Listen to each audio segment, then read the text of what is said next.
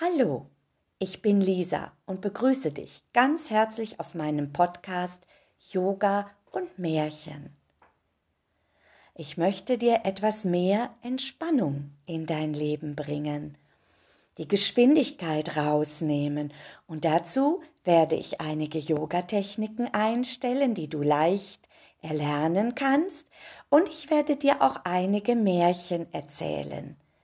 Und was immer dir gut tut, wähle es aus, nutze es, um etwas mehr Ruhe zu finden, wieder mehr mit dir selber in Verbindung zu kommen und deinen Alltag einfach angenehmer zu gestalten.